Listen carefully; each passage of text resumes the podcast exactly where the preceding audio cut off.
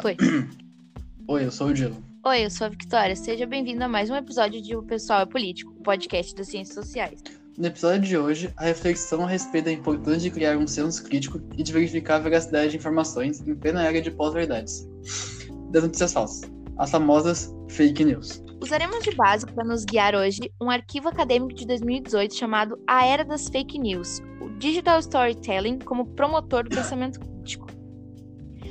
Pensando na importância de criar um senso crítico, é importante a gente ter em mente o estudo, porque só estudando e se informando é possível formar bases e opiniões seguras, saber argumentar e saber defender e o porquê defender alguma coisa, algum ponto de vista, é fundamental. Mais fundamental também, gente, é importante estar aberto para ouvir outras opiniões. Do contrário, a gente fica alienado.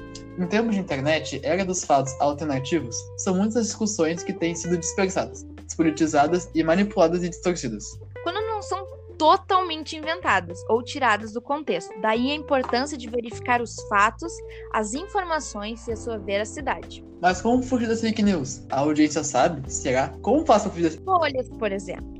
As bolhas de informações falsas são criadas por algoritmos em torno de cada pessoa na internet, sabia? Quem explica isso são os professores Vian Baqui, professor de jornalismo, e Andrew McStay, professor de mídia, de mídia digital.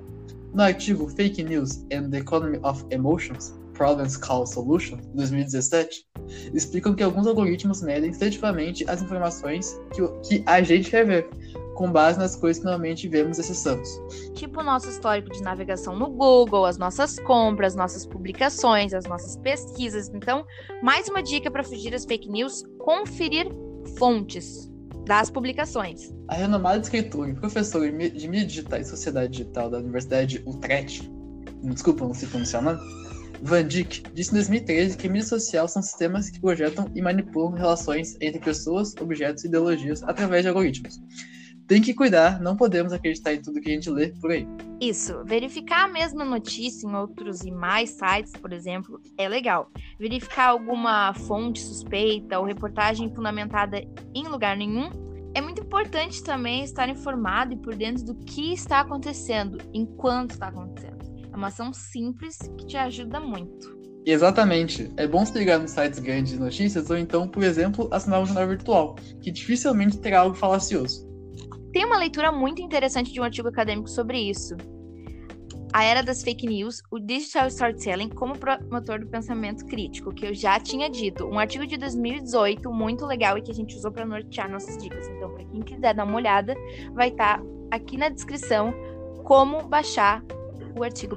Assim, praticamente um guia para se proteger das notícias falsas um projeto que usa ferramentas do jornalismo para preparar o público internauta para o contexto midiático. Para nunca mais ser enganado por fake news, galera. Bom, gente, por isso é importante criar um senso crítico, entendeu? Nós não podemos ser manipuláveis. É muito importante que a gente exerça os nossos direitos e a nossa autonomia e o nosso direito à verdade. Isso é muito sério.